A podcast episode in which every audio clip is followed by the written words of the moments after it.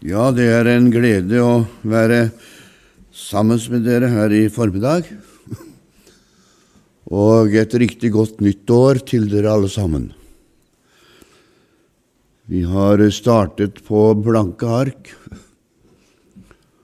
og vi vet ikke hva den fylles med. Men én ting i hvert fall vet vi, at uh, Herren er i dag den samme som han var i går og det er vår trøst. Det er vår trøst. Jeg skal i formiddag lese fra to steder. Vi skal lese fra Peters andre brev, det første kapitlet. Og vi skal gå og lese også fra første kongebok, i det sjette kapitlet.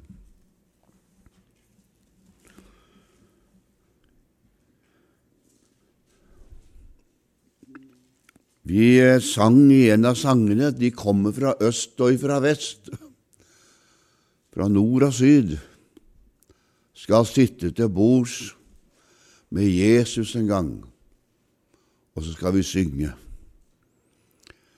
Vi skal synge en sang som eh, vi har ikke lært, men en sang som ble født inni oss den sangen tror jeg kom til, så langt jeg kan huske. Den kom til i våre hjerter den dag vi møtte Jesus ved Golgatas kors. Og det er sangen om Han som kjøpte oss ifra jorden til Gud med sitt dyrebare blod. Den sangen skal fortsette inne i himmelen, og den sangen skal være til ære og pris mens vi lever på jorden. Og i formiddag så har jeg fått kjent i mitt hjerte at vi skal tale litt om Guds menighet. En bolig gjort av Gud på jorden, men som ikke slutter på jorden, men som fortsetter hjemme i himmelen. Guds bolig. Og Da må jeg hente teksten fra de to stedene og eh, vi begynner i Peters brev, og så leser vi fra vers 3.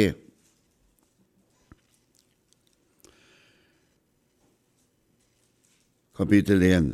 Ettersom Hans guddommelige makt har gitt oss alt som tjener til liv og gudsfrykt, ved kunnskapen om Han som har kalt oss ved sin egen herlighet og kraft, og gjennom dette har gitt de største og mest dyrebare løfter, for at dere ved dem skulle få del i guddommelig natur, etter at dere har flyktet bort fra fordervelsen verden som kommer av lysten.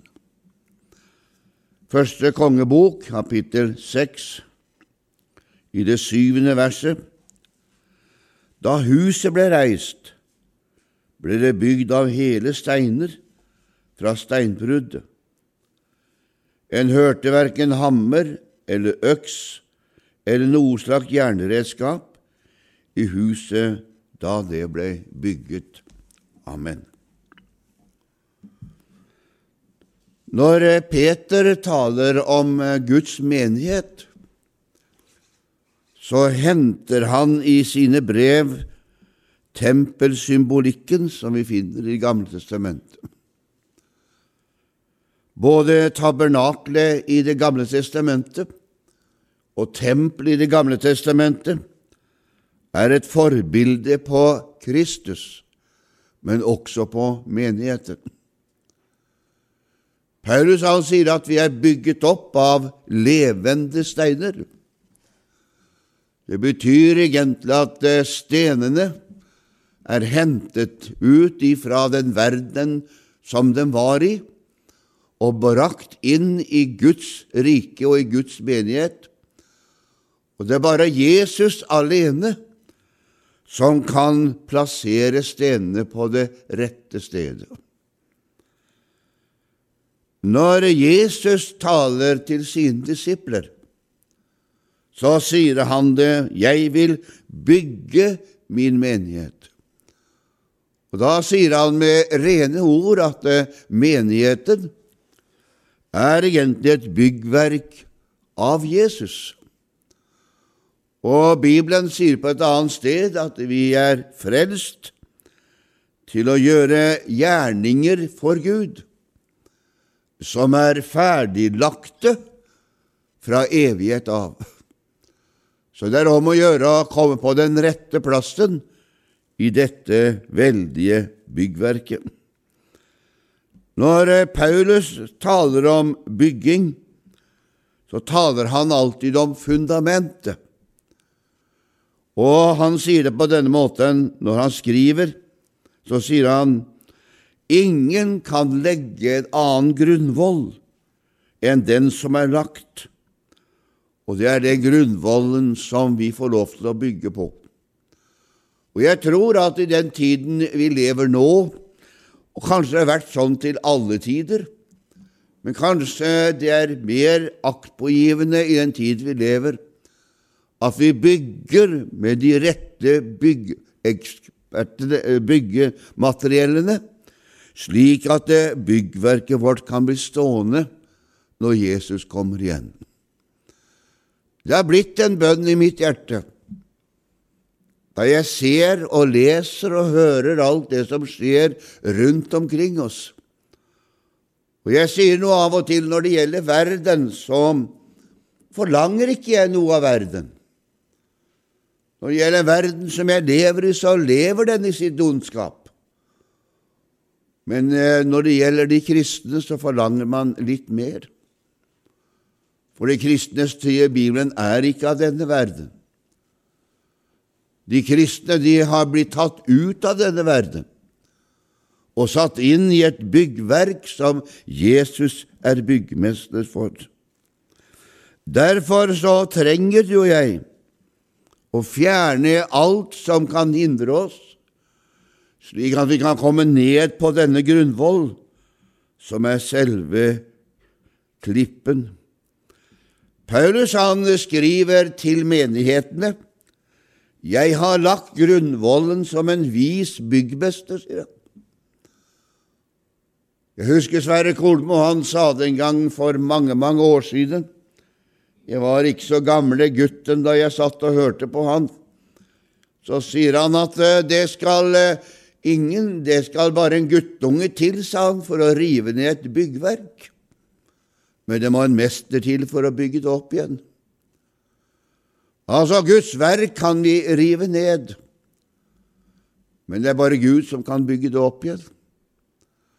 Derfor er det bare Gud alene som kan hjelpe oss og Paulus han sier, 'Jeg lagt grunnvollen som en vis byggmester', og en annen bygger videre på den. Men enhver ser til hvordan han bygger videre. Og bygger vi ikke videre på denne grunnvollen, blir byggverket vårt ikke stående i prøvelsens stund. Derfor taler Bibelen om å høre og gjøre. Han taler om de to hus som ble bygget. Vi leser i første kongebok, som vi leste, da huset ble reist, ble det bygd av edle stener, av hele stener. Det går ikke an å bygge i Guds menighet halvhjertet. Det må være helhjertet. Det går ikke an å være en halvhjertet kristen heller. Man må være helhjertet. Det går ikke an å leve bare delvis med Jesus. Vi må leve helt for Jesus. Han krever det. Derfor går det ikke an på denne måten. Paul Peter han sier da bli dere, sier han, bygget opp som levende stener til et åndelig hus. Ut i bruddet var det redskaper. Ut i bruddet så gjorde steinene seg i stand, og slik er det også med Gud og Guds byggverk. Gud gjør i stand stenene som er deg og meg, mens vi er her på denne jorden. Så gjør han det på denne måten. Når Jesus frelser mennesker, så tar han dem ut av den verden som de er i, plasserer dem inn i sitt mektige rike, og så begynner han å bearbeide mennesker. Og derfor sier Peter, eller sier Paulus, for vi er Hans verk, sier han, skapt i Kristus Jesus til gode gjerninger, som Gud forut har lagt ferdig for oss for at vi skulle vandre i den. Derfor er menigheten en Guds bolig i Ånden. Under det arbeidet, og jeg vet ikke åssen det er med deg, men sånn var det med meg, og er det med meg Under det arbeidet så avsløres ting som ikke er behagelig for Gud av og til. Og da må Gud bearbeide dette. Jeg husker for en mange år siden, det var med samme jeg var nyfrelst, eh, så gikk det en stund, og så begynte Gud å tale til meg.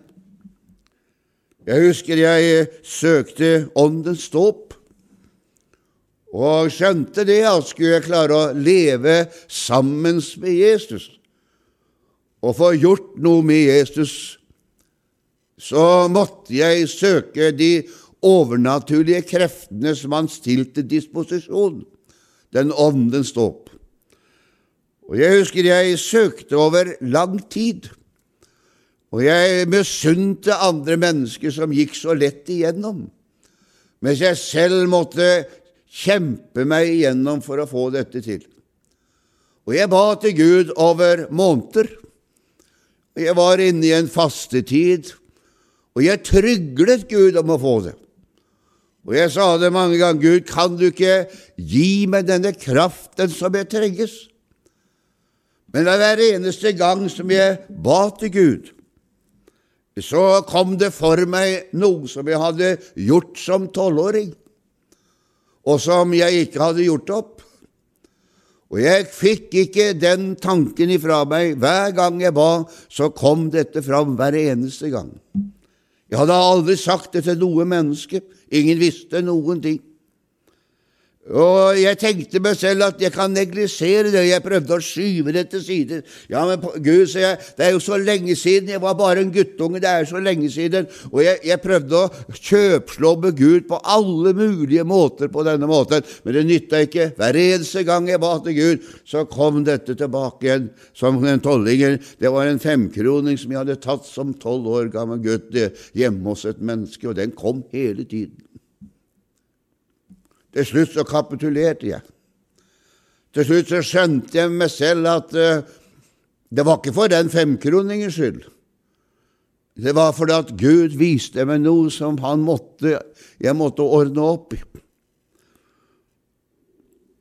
Så sa jeg til Gud en sent en kveld, og jeg ba til Gud om dette, så jeg ja, Gud, så jeg, jeg kapitulerer. Jeg skal gjøre det, Gud. Og jeg glemmer aldri når jeg skrev det brevet. Det kostet meg mye. Jeg skrev dette brevet til den personen som jeg hadde gjort det. Han visste ikke noe om det, han husket det ikke engang.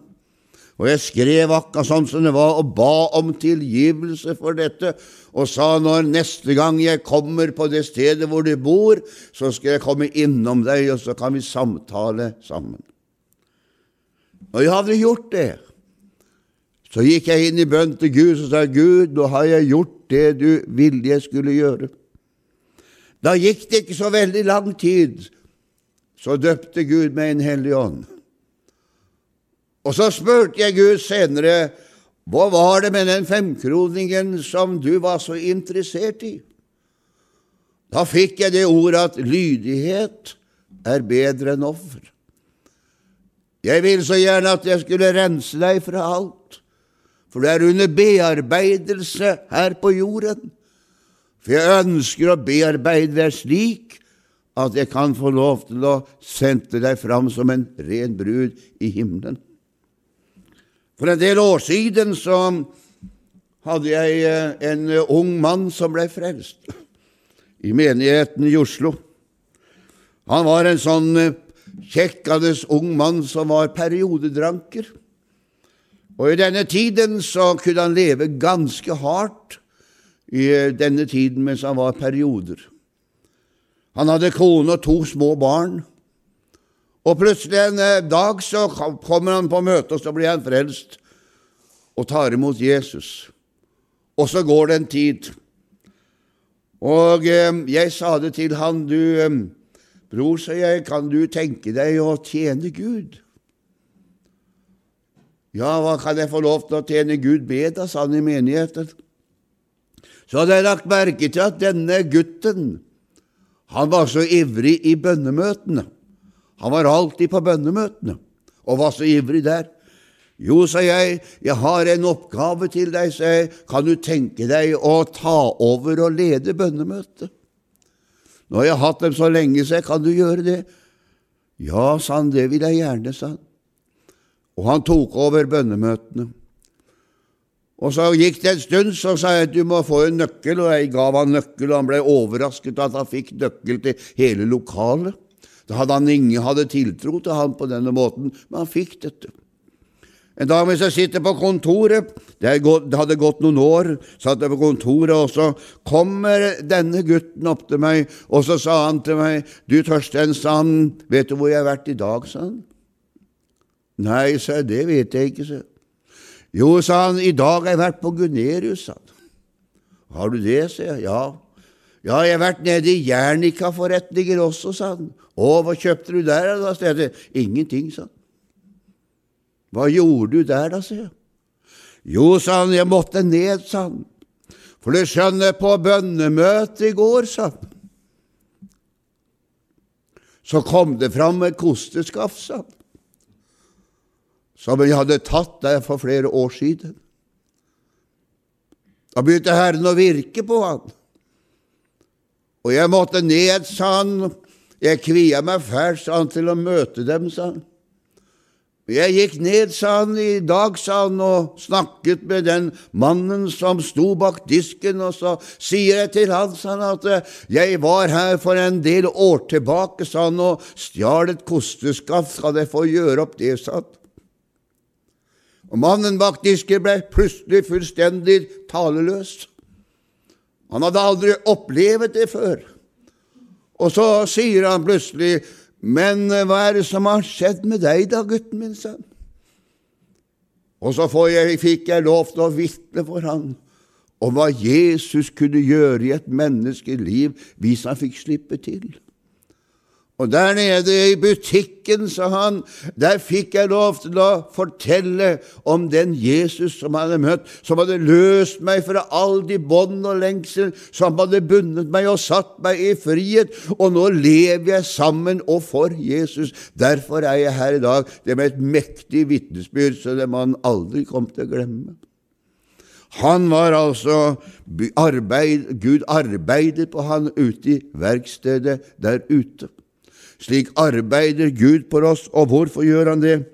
Jo, han ønsker å utruste oss i denne tiden som vi lever i, til alle tider, slik at vi kan bli et brukbart redskap i Guds hender til å være med å vinne sjeler for himmelen. Derfor bruker Peter og sier det på denne måten etter hans guddommelige makt, sier han. Det er ingen annen makt i himmelen og på jorden som kan gjøre mennesker om til guddommelige mennesker på denne måten. Det er bare Gud som kan gjøre det. Han har makt til å forvandle mennesker. Han har makt til å gjøre noe med mennesker. Han har makt til å sette mennesker inn i et sammenheng av et byggverk i sitt eget guddommelige rike, slik at Gud kan virke over menneskene. Av og til så syns jeg det er litt moro å lese historie. Og eh, for en tid tilbake igjen så satt jeg og leste historien om evangeliesalen inne i Oslo, som jeg var forstander i så mange år. Og jeg tenkte med meg selv denne menighet, som har opplevd så mye rikt i sin tid, hva begynte den med? Og når jeg begynte å lese historien, så viser det at eh, denne unge Oskar Halvorsen som eh, kom til Oslo og begynte med teltvirksomhetmøter nede ved Akerselva De første han gjorde, det var å servere suppe til alkoholiserte mennesker og utslåtte mennesker. Det var begynnelsen til menigheter. Altså mennesker som eh, ingen andre mennesker hadde tiltro til. Mennesker som ingen andre mennesker tenkte at de var passet inn i noen ting. Disse menneskene, de ble de første eldstebrødrene. Disse mennesker ble de første tjenerne. Disse mennesker ble de første medlemmene som var med og bygget denne menigheten, evangeliesalen. Det begynte med en suppetallerken fra Akerselva, der hvor de svakeste av de svake var. Det var begynnelsen til menigheten. Gud gjør noe ut av det som ingenting er, og setter dem inn i sitt byggverk. Det er det som er så fantastisk med Guds rike. Derfor har han også bruk for deg i sitt virksomhet. Etter hans guddommelige makt har gitt oss alt som tjener til liv og gudsfrykt, ved kunnskapen om Han, som, kunnskapen om Han som har kalt oss ved sin egen herlighet og kraft. Det er fantastisk. Derfor arbeider Jesus med deg og meg, akkurat på samme måte. Om vi har vært frelst i ett år eller ti år, spiller ingen rolle. Han arbeider med Morfors fremdeles. For han vil så gjerne at vi skal være med og bygge Guds rike på jorden. Og Derfor har Gud gjort det på en fantastisk måte. Han har gitt oss to renselsesmidler i Bibelen. Og de renselsesmidlene er så fenomenale, for den ene renser oss ifra all synd. Det er helt fantastisk. Den renser oss ifra all synd. Den tar vekk alt som heter syndeskyld, og setter oss mennesker i fullstendig frihet, slik at vi får oppleve at dersom noen er i Kristus, der er han en ny skapning, det gamle er forganget, se, alt har blitt nytt. Det er fantastisk. Det er bare Gud som kan gjøre dette igjennom sitt dyrebare blod. Den andre renselsesmiddelet som vi har, det er nemlig det med Guds ord. Ordets renselse. Ordet renser oss igjennom livet. Og Derfor så ser vi at når vi leser Det Gamle testamentet, så ser du at den ene gangen skulle blodet inn i det aller helligste og gjøre soning for menneskets synder.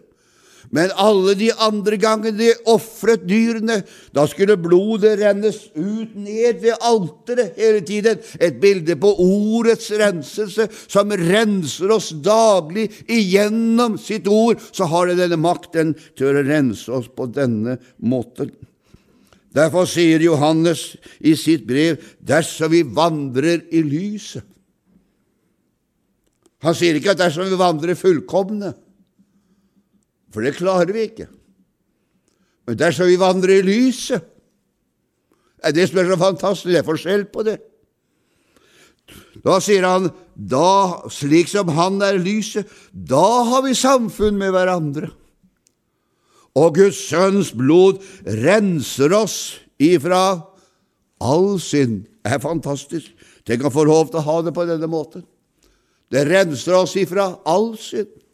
Det er fenomenalt med dette blodet. Og hva ordet, det renser oss fra slagget som henger ved oss slik at gullet kommer fram. Derfor står det at Kristus elsket menigheten. Og jeg elsker det ordet når jeg leser det gang etter gang. Han elsket menigheten og gav seg selv for den for å hellige den ved å rense den i vannbadet i jordet. Halleluja. Det er fantastisk. Han elsker. Og det betyr at han elsker deg og meg så grenseløst høyt at han også renser oss under vandringen. Han bryr seg så mye om oss at han snakker til oss under vandringen. Og det gjør at vi kan få lov til å vandre sammen med Herren på denne måten. Steinene var så fullkomne laget ute i brudd at når de skulle inn og legges på plass, så passet det nøyaktig der hvor de hørte hjemme. Det er bare Gud som kan gjøre det med oss mennesker. når vi, han har fått arbeidet med oss, og vi en dag står framme i den evige himmel, da passer vi inn der hvor Gud kom til å plassere oss på den andre siden i himmelen, til å gjøre den tjeneste som Gud ønsker vi skal være med i på den andre siden. Vi kom til å passe inn der. Det er fantastisk. Når Steinvar ble bass, begynner utsmykningen. Gud ønsker å smykke oss ut. Han gjør det og utruster sin menighet. Se til at du tar imot utsmykningen ifra Gud. Og Derfor sier Paulus at han om forskjellige nådegaver, men ånden er det samme. Han smykker menigheten ut. Han taler om forskjellige tjenester, men Herren er det samme. Det er fantastisk å gjøre tjenester for Jesus.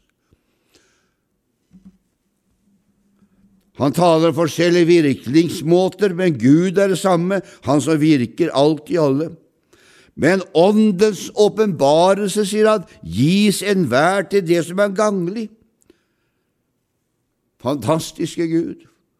Han gir oss det vi trenger, som er til gang for oss mens vi lever her nede. Det er slik er Gud.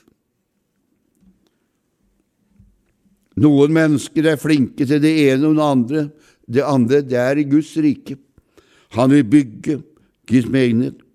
Og så sier han, og gjennom dette, altså gjennom det vi leste, har han gitt oss det største og mest dyrebare løfter. Og hvilke løfter er det? Jo da, sier han, for dere vet at det mest dyrebare for at dere ved dem skulle få del i guddommelig natur. Halleluja! Det er fantastisk. De kan få lov til å vite at de har del i guddommelig natur. Og hva ligger det i den guddommelige naturen? Jo, det ligger nemlig i det at du får de samme tankene som Gud har. Du får den samme viljen som Gud vil. Og hva er det Gud ønsker, da? Jo, han ønsker at eh, alle mennesker skal bli frelst og komme til sannhetserkjennelse, og de samme tankene planter han ned i deg også, slik at når du møter andre mennesker, så har du nød for dem og tenker Gud, du må frelse disse menneskene som går på disse veiene som ikke tilhører deg. Du får samme nøden som Gud over dette. Du vet at jeg husker når, når, av og til så sier vi det, vet du, når vi har vært frelst en lenge, så, så, så kommer nyfrelste inn. Og jeg hadde en god del nyfrelste i menigheten, hvor jeg fikk lov til å tjene noen steder, så har vi nyfrelste. Og nyfrelste mennesker, vet du, de er veldig ivrige. Nyanstemte mennesker er veldig ivrige. Det er som er ivrige. Og de nyfrelste de var så ivrige at de måtte ha med seg den, og så måtte de ha med seg den. Og, og de kunne ikke skjønne hvorfor ikke vi, vi, ba noe mer, og de kunne ikke skjønne hvorfor ikke vi var mer ivrige. Vi må jo vinne mennesker. Og så hørte jeg fra en del mennesker sånn rolig Ja, ja, sa de, når man har vært med en stund, så da faller de nok ned på plass, dem her også. Da, altså liksom, da, da, da, roer de seg nok ned. Da tenkte jeg meg sjøl, og jeg sa det noen ganger, gi dem aldri roa seg ned i det hele tatt, tenkte jeg. For de hadde denne drivkraften, for de hadde møtt Jesus, den første kjærligheten, og så ville de at alle mennesker også måtte oppleve dette. Og de kunne ikke skjønne hvorfor de ikke ble frelst for det var jo det beste som fantes. Jeg husker en av disse guttene våre som, som kom inn. De hadde, de hadde drukket av den sprukne brønnen, sa de. Og, og, og, før sa han, så, så, ruset jeg meg på så mange ting, sa han. Men nå, sa han, og så var han sånn nå ruser jeg meg på Jesus, sa han. Det var hans måte å si det på. Nå ruser jeg meg på Jesus. Hva var det han opplevde? Han hadde opplevd Jesu grenseløse nåde og fått del i guddommelig natur og tatt imot de nådegaver og utsmykninger som Herre ville gi han. Og i stedet for å bli smykket ut av denne verden som han holdt på med, så ble han smykket rykket ut av noe av den himmelske verden i sted, og han blei til rik velsignelse for mange mennesker. Slik er Gud. Han bygger sin menighet på denne måten. 'Jeg vil bygge min menighet', sier Jesus, og han gjør det på en forunderlig måte. Og så er det så godt med Jesus, han gjør ikke forskjell på folk. Har du lagt merke til det? Han gjør ikke forskjell på folk. Han møter den som har et hjerte som ønsker å la seg møte av Jesus. Han gjør det, og så bruker han dette mennesket. Og så spiller det ingen rolle hvor gammel han er. Jeg har sagt det før. I, i menighet på Jørpeland, husker jeg, det kom for meg nå, der husker jeg Gud måtte bruke en seksåring. En seksåring måtte Gud bruke for at faren skulle bli frelst. Erundelig Gud. Denne lille seksåringen han lå, hun, hun var jente, hun lå på andre benk. Hun, de tørte ikke gå, hun og venninna tørte ikke gå på første benk, for de var framme til forbønn, og så gikk de på andre benk, og så lå de på andre benk der, og, og, og sånt noe. Det var ikke noen som gikk ned til dem heller og ba sammen med dem, for jeg vet ikke hvorfor ikke. Så jeg, jeg, jeg gikk ned til disse to jentene. Så la jeg meg mellom dem. Og så spurte jeg, sånn som jeg spør alle andre, hva er det dere har lyst til at vi skal be til Jesus om, da? Men jentene mine, sa jeg. Og vi må bli frelst, sa de. Vi må bli frelst. Da kunne jeg jeg tenkte, Da, da, da for det litt sånn inn i huet. Ja, men tenkte, jeg, de er jo frelst. Alle barn hører Guds rike til. Men jeg tenkte nei, det kan jeg ikke si. Her må jeg ta det på ramme alvor. For deres hjerte, det var på ramme alvor. Ja da, jenter, sa jeg, det skal vi be om nå i kveld, sa jeg. Nå skal vi be til Jesus at dere blir frelst, sa jeg. Og vi ba til Gud, og vi gråt sammen, og vi ba sammen, og det, det ble riktig frelsesmøte på disse seksåringene som lå på benken der, og vi fikk be til Gud, og, og de reiste opp igjen og så lykkelige, for nå hadde de gitt sitt hjerte til Jesus. I det hjem, ene hjemmet der så var mor frelst, men ikke far. Han var hard. Han ville ikke bli frelst. Hadde ikke lyst til å bli frelst. Så han satt hjemme. Og jeg hadde en del samtaler med han, for jeg kjente han da gjennom mora og, og barna, og jeg hadde en del samtaler, men han ville ikke være hard. Så kommer denne jentungen hjem etter kveldsmøtet en søndag. Så sitter far ved TV-boksen og ser på noe som på TV. Og så stiller hun seg mellom TV og faren. Så ser hun på pappaen sin. Og han prøver å unnvike flere ganger, forteller men han måtte til slutt spørre, 'Hva er det, vennen min', han. Og så sier hun, du, pappa, sier hun, i kveld er jeg blitt frelst. Da brast det for barn. I kveld er jeg blitt frelst. Neste søndag kom en liten jente på seks år aleine med sin pappa til første benk. Er ikke fantastisk? Gud bruker hvem han vil i sin menighet når han skal bygge den. Jeg vil bygge min menighet, og spiller ingen rolle hvem det er. Han bruker det som ingenting er. Denne kvelden ble pappa frelst, og hele familien gikk siden til Guds hus. Det er fantastisk. Hva er dette her, da? Jo, han sier det på denne måten, for at dere ved dem skal få del i guddommelig natur. Denne lille jenta fikk guddommelig natur. Og hva lå det i guddommelig natur? Det eneste, det første hun tenkte på, det var pappa må også oppleve det samme, han må bli frelst. Det er guddommelig natur. Det er ikke naturlig for seksåringen, men for Gud er det naturlig. Det er guddommelig natur. Og det er det som gjør nemlig at Gud ønsker å virke gjennom oss på denne fantastiske måten, så mennesker kan bli frelst og kommet inn i Guds menighet. Og den naturen som vi får inni oss, den gjør at vi flykter bort ifra fordervelsen av verdenen som kommer av lysten. Den hjelper oss til det, til å flykte bort ifra den, holde oss vekk ifra den. Den hjelper oss til det, den guddommelige naturen, på denne måten.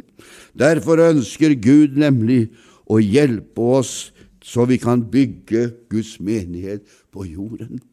Og jeg tror Jesus kommer snart igjen. Det har jeg sagt mange ganger, men jeg mener det oppriktig at jeg tror Jesus kommer snart igjen. Og det er det om å gjøre å vinne mennesker for himmelen. Og det er så mange mennesker, ser det ut som er så nære Gud. Det er så mange mennesker som er så nære. Det skal liksom bare et lite puff til, bare et lite ord til. Så blir de med, så kommer de. Det, så, det skal så lite til noen ganger. Derfor har det blitt en bønn i mitt indre også for dette året. Det var sånn i fjor òg, men i dette året. Herre, kan du åpne ørekanalen min noen ganger? Kan du åpne ørekanalen min noen ganger? Kan du åpne det hjertets syn noen ganger, så jeg kan se og høre hva Ånden sier til menigheten, altså til meg, så jeg kan få lov til å være med og vinne sjeler for himmelen. Det er blitt en bønn i mitt indre, og må Gud velsigne dere her også. Og jeg er så godt å vite at fremdeles så lyser lampa på dette stedet òg. Fremdeles er det lampa som lyser hver eneste gang den tennes her, så lyser lampa som et vitnesbyrd på at Jesus lever, og at Jesus er her, og at det er muligheten for å møte Han igjennom dette. Må Gud velsigne dere i det år som dere har gått inn i, at mennesker kan finne hvile og fred hos Jesus Kristus. Amen.